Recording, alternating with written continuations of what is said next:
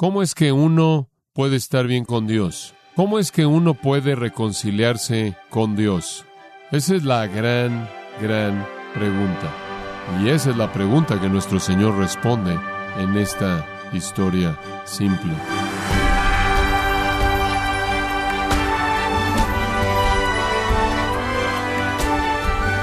Le damos la bienvenida a su programa Gracias a vosotros con el pastor John MacArthur. El filósofo italiano Cesare Beccaria creía que los castigos por los crímenes debían ser proporcionales al crimen cometido y a la ley quebrantada. Tristemente, cuando ofendemos al Dios Santo y somos juzgados por la ley divina, el veredicto es condenación eterna para todos. Entonces, ¿quién puede estar bien con Dios? O John MacArthur contesta esta pregunta conforme da inicio a la serie del mismo nombre, ¿Quién puede estar bien con Dios?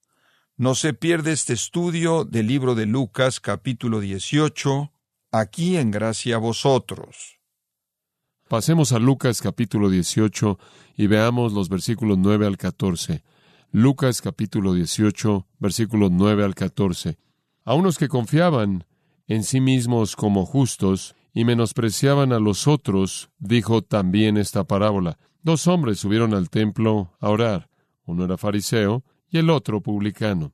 El fariseo, puesto en pie, oraba consigo mismo de esta manera. Dios, te doy gracias porque no soy como los otros hombres, ladrones, injustos, adúlteros, ni aun como este publicano. Ayuno dos veces a la semana. Doy diezmos de todo lo que gano. Mas el publicano, estando lejos, no quería ni aun alzar los ojos al cielo, sino que se golpeaba el pecho diciendo, Dios, sé propicio a mí, pecador. Os digo que éste descendió a su casa justificado antes que el otro, porque cualquiera que se enaltece será humillado, y el que se humilla será enaltecido. Como es el caso de tantas de las historias de nuestro Señor, son contraintuitivas, pero no solo contraintuitivas, realmente escandalosas, vergonzosas, al ser medidas por todo estándar religioso. Y esta es una que encaja en la categoría de una historia escandalosa y vergonzosa, porque en esta historia Jesús describe al hombre injusto como el que estuvo bien con Dios y al hombre justo como el que no lo estaba. Esta es la inversión de todo lo que los judíos creyeron, todo lo que su religión en el tiempo de nuestro Señor les enseñaba. Es una historia vergonzosa, es una historia escandalosa, es una idea que no tiene lugar en la teología de ellos. Es otra razón para rechazar a Jesús. Decir que un hombre impío que se confiesa ser como tal por sí mismo, dejó el templo justificado en lugar de un hombre justo que confesaba por sí mismo serlo, es invertir de manera completa el pensamiento religioso. Pero eso es exactamente lo que Jesús dijo. ¿Por qué esta parábola en este tiempo en el Evangelio de Lucas? Desde el versículo 20 del capítulo 17 hasta el final del versículo 37 y los primeros ocho versículos del capítulo 18, él ha estado hablando de la venida del Señor Jesús y su reino. Y básicamente hemos visto el reino y hemos llegado a entender que el reino es un reino espiritual. Esto es, Cristo reina y gobierna en los corazones de aquellos que confían en Él. Él regresará un día para establecer un reino literal, físico, material, terrenal, y después de ese reino de mil años establecerá los nuevos cielos y la nueva tierra, el cual es el reino eterno. Él reina entonces sobre un reino espiritual él reinará sobre un reino terrenal y reinará para siempre en un reino eterno. Aquellos que están en el reino espiritual estarán en el reino terrenal y en el reino eterno. La primera vez que vino, Él vino a llevar a cabo la obra para hacer posible que nosotros estuviéramos en su reino espiritual, milenario y eterno. Cuando Él regrese, Él vendrá a juzgar a los impíos y a establecer ese reino terrenal y ese reino eterno. Ahora, toda esta plática acerca del reino entonces lleva a una pregunta muy básica. ¿cómo es que uno entra a este reino? ¿Cómo es que uno puede estar bien con Dios? ¿Cómo es que uno puede reconciliarse con Dios? Esa es la gran, gran pregunta. Y esa es la pregunta que nuestro Señor responde en esta historia simple. ¿Cómo puede una persona estar bien con Dios? Esta no es una pregunta nueva, esta es una pregunta que ha plagado y aterrado a la gente desde la primera era bíblica, atrás, desde el libro de Job escrito en el periodo patriarcal, Job capítulo 9, versículo 1, Job respondió en verdad, yo sé que esto es así, pero ¿cómo puede un hombre estar bien con Dios? ¿Cómo podemos ser justos delante de Dios?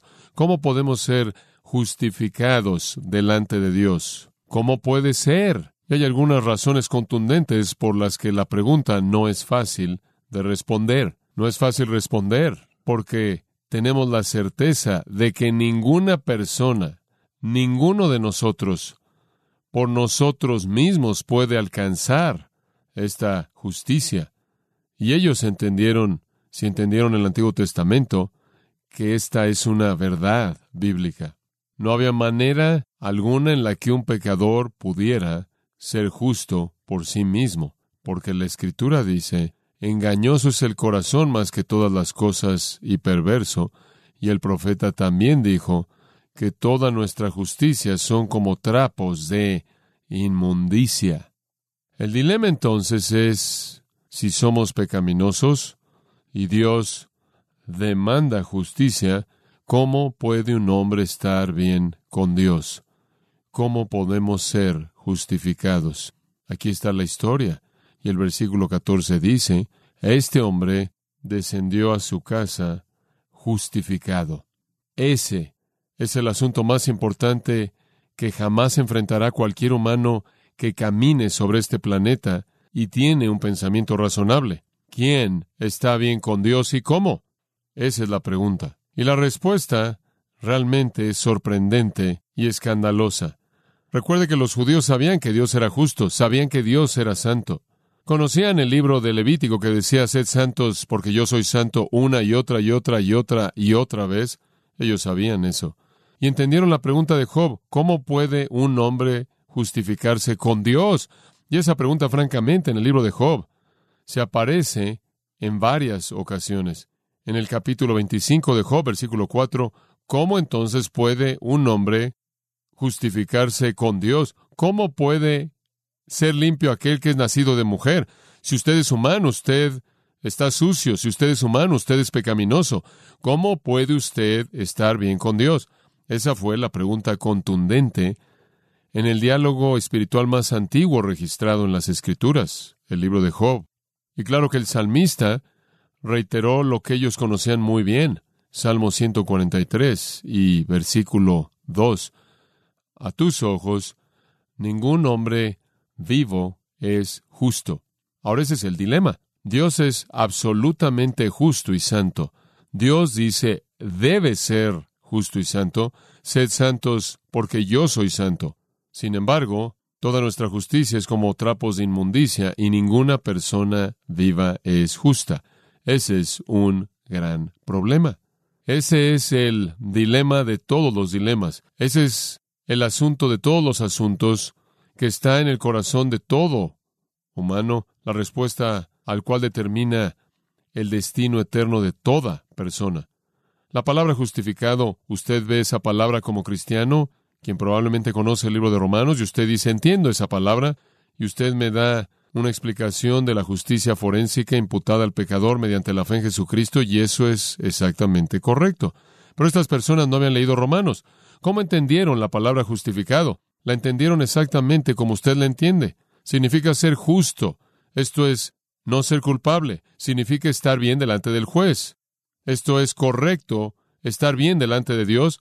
El significado común de esta palabra dicayo, inclusive la palabra hebrea que se relaciona a ella, significa no ser culpable. Es aceptar a alguien como justo limpiar su nombre de tal manera que alguien está delante de Dios aprobado y aceptado, y eso es exactamente lo que nuestro Señor dijo acerca de este publicano. Dios lo aceptó a él y rechazó al fariseo. Una verdad asombrosa, asombrosa. ¿Cómo puede ser? ¿Cómo puede suceder? Bueno, debieron haber conocido su Antiguo Testamento lo suficiente como para haber conocido Génesis 15, 6. Y Abraham creyó a Dios y le fue contado por justicia. Debieron haber conocido lo que Pablo señala en Romanos 4, que Abraham fue justificado por la fe. Ellos también debieron haber conocido lo que Isaías dijo en Isaías capítulo 53, ese gran capítulo del Mesías. Escuche lo que Isaías escribe. Mi siervo, el justo, el Mesías, el Señor Jesucristo, justificará a los muchos. ¿Cómo? Él llevará sus iniquidades. Isaías 53, 11. Ellos debieron haber conocido que la única manera en la que alguien podía ser justo con Dios sería ser perfectamente santo, porque eso es lo que Dios demandó a lo largo del libro de Levítico, y la única manera en la que eso podía suceder era si Dios imputaba su justicia a ellos por la fe. Y la única manera en la que Dios podía hacer eso era si había un sacrificio apropiado que llevara el castigo, el castigo justo que su ley demandaba en lugar del pecador. Todas las partes están ahí a lo largo del Antiguo Testamento. Deberían haber recordado el Salmo 32. Bienaventurado el varón a quien Jehová no imputa iniquidad. Ellos debieron haber entendido todo el sistema sacrificial. Cada vez que hubo un sacrificio y se hicieron diariamente, cada día, este fue un símbolo de muerte sustitutiva que la violación de la ley demandaba muerte, y o tú mueres, o un sustituto inocente muere en tu lugar. Todos esos sacrificios apuntaban a ese Cordero final perfecto de Dios que quitaría los pecados del mundo. Todo está ahí en el Antiguo Testamento. Tenían partes y pedacitos. Sabían que necesitaban estar bien con Dios. Pero ¿cómo? Para cuando usted llega a la vida de Jesús, no lo han entendido ni siquiera entienden que el Mesías debe sufrir y morir. Han perdido de vista de manera total el significado de todo el sistema sacrificial. Ni siquiera entienden Isaías 53 en absoluto. Y han decidido, lo que el resto del mundo ha decidido, que usted llega a Dios al ser bueno. Así es como usted llega ahí. Usted agrada a Dios, usted satisface a Dios, usted alcanza la reconciliación con Dios, usted entra a su reino, usted se gana el cielo al ser bueno, particularmente al ser bueno en términos religiosos. No hay una pregunta más importante que alguien debe responder que la pregunta ¿Cómo es que yo me reconcilio con Dios? ¿Cómo es que puedo estar bien con Dios? ¿Cómo puedo ser aceptable a Dios? ¿Cómo es que Dios me dejará entrar en su reino y a su cielo eterno? Esa es la pregunta más contundente. Y esta historia simple, ¿no es sorprendente? Historia simple, versículos 10 al 14, responde esa pregunta con profundidad, sorprendente, simplicidad y claridad. Y usted podría pensar que ese tipo de pregunta podría llevar a la discusión de teología más compleja, más inmensa que jamás se ha presentado. Alguien podrá decir, bueno, oye, estás hablando de cómo llegar a Dios, cómo estar bien con Dios, cómo llegar al cielo. Hay tantas respuestas a esa pregunta. Tendríamos que analizar toda religión en el planeta para cubrir todo ese terreno y tendremos en cierta manera que analizar todo eso y decidir es esto, es aquello, qué parte es esto, qué parte es aquello, cuáles son los elementos y componentes que son universales a la religión y que son apropiados para esto. No, no es complicado, no es complejo, es así de simple. ¿Usted quiere saber qué tan simple es? Aquí está lo simple que es. O usted se puede hacer estar bien delante de Dios o no puede. ¿Es eso lo suficientemente simple? No hay más opciones que esa. O usted puede alcanzar la justicia que satisface lo que Dios demanda o no puede. No es complicado. O usted es el medio de su propia justificación o no lo es. O usted lo hace de manera activa o es hecho por usted, pasivo. Eso es todo. Esa es la división simple de toda religión sobre el planeta. O es una religión de mérito humano o es la verdad, la religión del mérito divino. Toda religión que jamás ha existido en el mundo fuera de la verdadera que es revelada en las Escrituras es un sistema de mérito humano. Usted llega a Dios al ser bueno, moralmente bueno, religiosamente bueno, ceremonialmente, ritualmente, religiosamente y moralmente. El complejo de eso lo hace aceptable usted a Dios. E inclusive la gente que no es religiosa dice en la actualidad que son espirituales y que realmente son demasiado buenos para que Dios los envíe al infierno. Eso significa que son lo suficientemente buenos como para que Dios los lleve a su cielo. No me importa cuál sea el nombre de la religión, sea una religión mundial enorme o sea una religión inventada, pequeña, privada, personal, que es tan popular en la actualidad, si en ella tiene la idea de que usted llega a Dios al ser bueno, es una mentira que lo condena a usted. De hecho, es una parte de la mentira grande que domina la historia humana. Permítame ayudarle a entender eso. Para darle una afirmación del Nuevo Testamento del estándar que Dios demanda, únicamente necesita escuchar las palabras de Jesús en Mateo 5:48. Aquí viene. Sed pues perfectos como vuestro Padre que está en los cielos es perfecto. Jesús está reiterando Levítico. Sed santos porque yo soy santo. ¿Cuál es el estándar divino? Perfección absoluta. La Biblia dice, si usted quebranta la ley en un lugar, usted la ha quebrantado en su totalidad. Jesús llegó al punto de decir, y no es solo la ley externa que debe ser obedecida, también involucra actitudes del corazón, de tal manera que si usted tiene lujuria, usted ha violado la ley del adulterio. Y si usted odia, usted ha violado la ley del homicidio, etcétera, etcétera. Usted tiene que ser tan perfecto como Dios. Eso es santidad absoluta. Bueno, si ese es el estándar, ¿qué esperanza hay para alguien? ¿Qué esperanza hay para alguien? Y si esa fue la pregunta misma en la mente de los discípulos en Mateo 19, un joven rico viene a Jesús y Jesús le dice, necesitas guardar la ley. Él dice, oh, he hecho eso. He guardado la ley desde mi juventud. Todas esas cosas las he guardado. Y él se fue de una conversación con Jesús que comenzó con una pregunta. ¿Qué haré para ganar la vida eterna? Y él se fue sin vida eterna. Él se fue de esa conversación porque él pensó que era perfecto.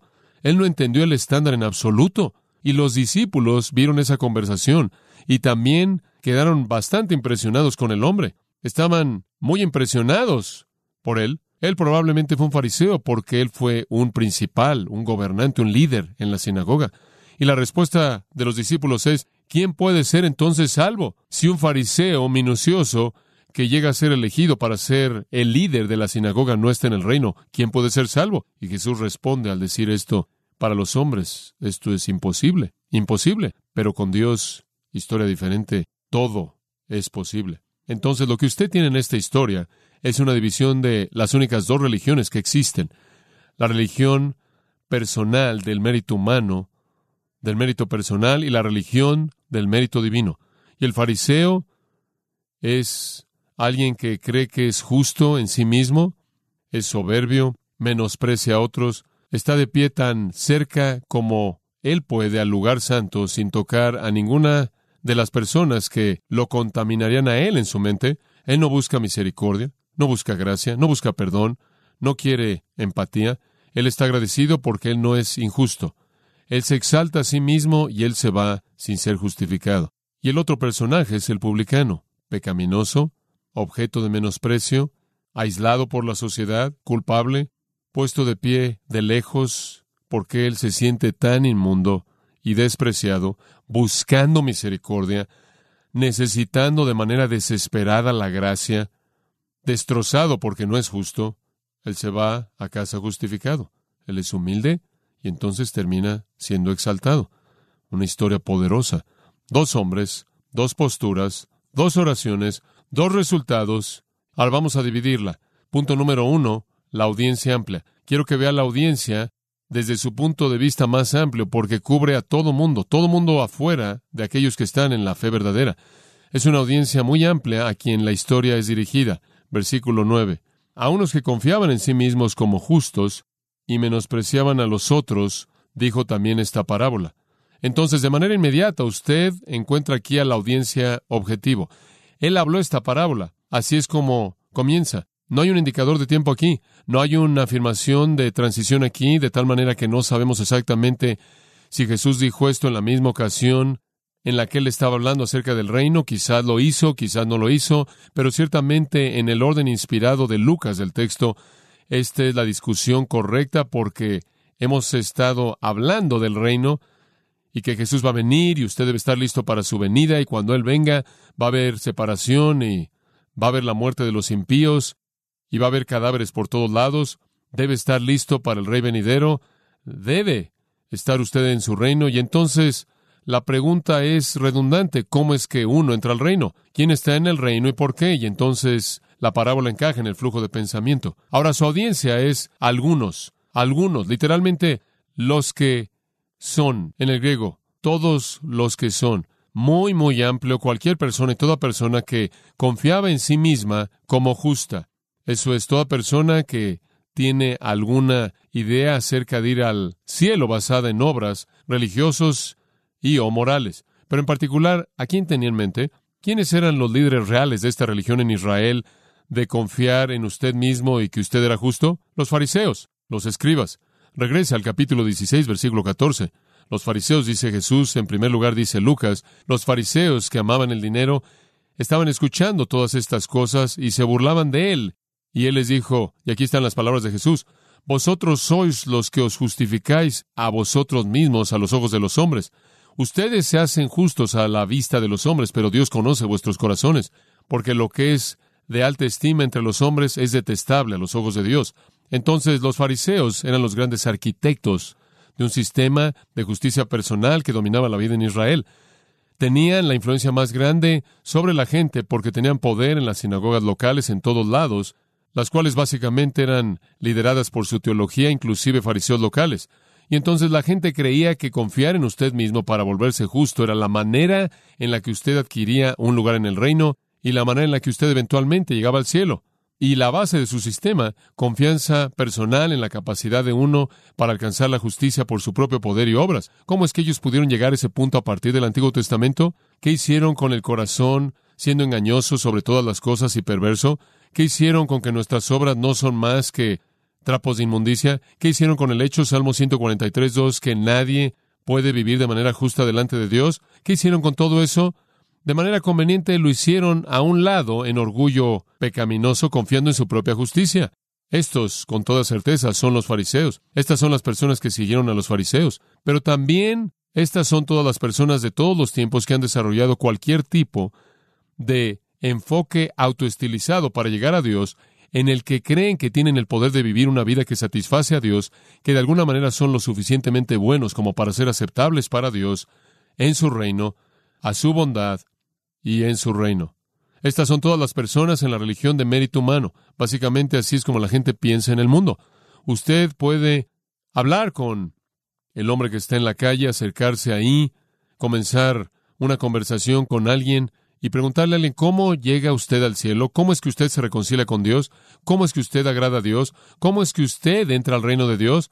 Bueno, necesitas ser bueno, necesitas hacer el bien. Y usted sigue eso.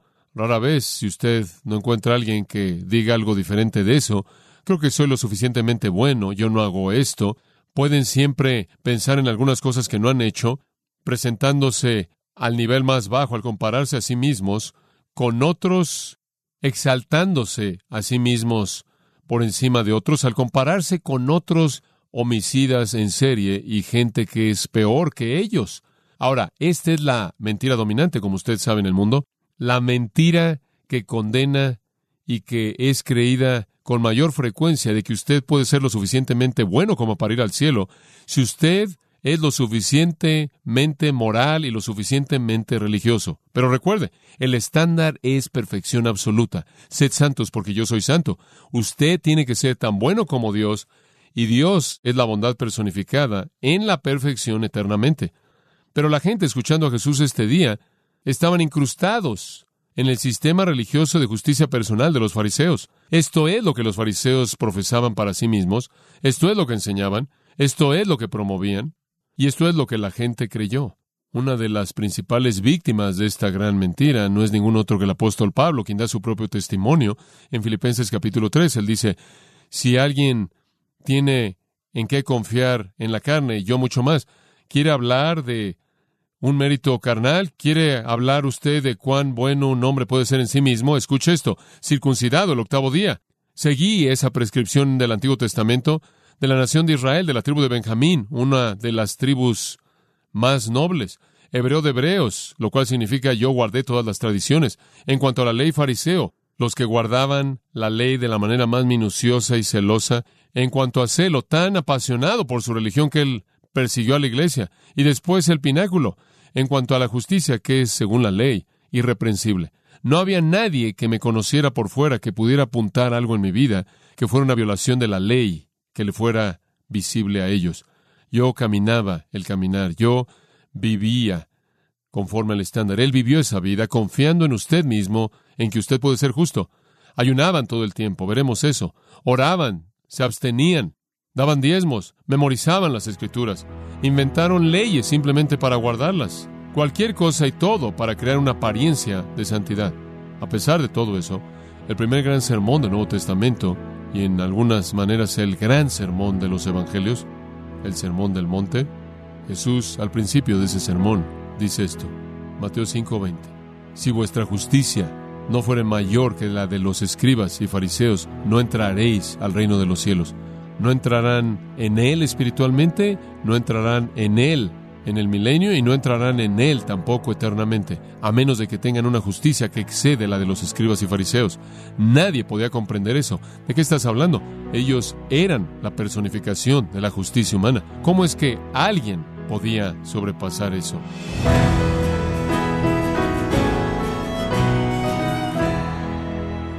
El pastor John MacArthur ha comenzado con esta historia poderosa de dos hombres, con dos posturas distintas y dos resultados diferentes en su deseo de ser justificados delante de Dios. El nombre de la serie es ¿Quién puede estar bien con Dios?